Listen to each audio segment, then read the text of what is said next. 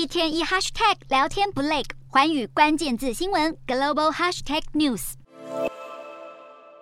俄乌战争开打后，俄国经常性截断输往欧洲的天然气，首当其冲的就是天然气消费大国德国。用来发电的天然气供应不稳定，进而刺激德国电价飙破每千度电一千欧元。而面对即将迎来的冬季供暖危机，总理肖兹只好努力的信心喊话。不过，在能源短缺的压力下，欧美各国不得已还是选择争取资金还有政治的支持，让本来要退役的核电厂延役使用，继续运转数十年。美国加州政府提案，让原定二零二五年除役的核电厂继续运转，直到完全转型到再生能源。比利时也推动，让两座二零二五年一期将到的核电厂运转到二零三六年，来降低对俄国天然气的依赖德国则是让原定今年底退役的核电厂保留到明年。亚洲方面，南韩转向努力大砍再生能源发电的目标，选择重启核能发电。日本呢，也是选择重启核电机组。从这些动向看来，为了稳定能源的供应，同时实践联合国减碳的气候目标，核电似乎还是当前不可或缺的能源。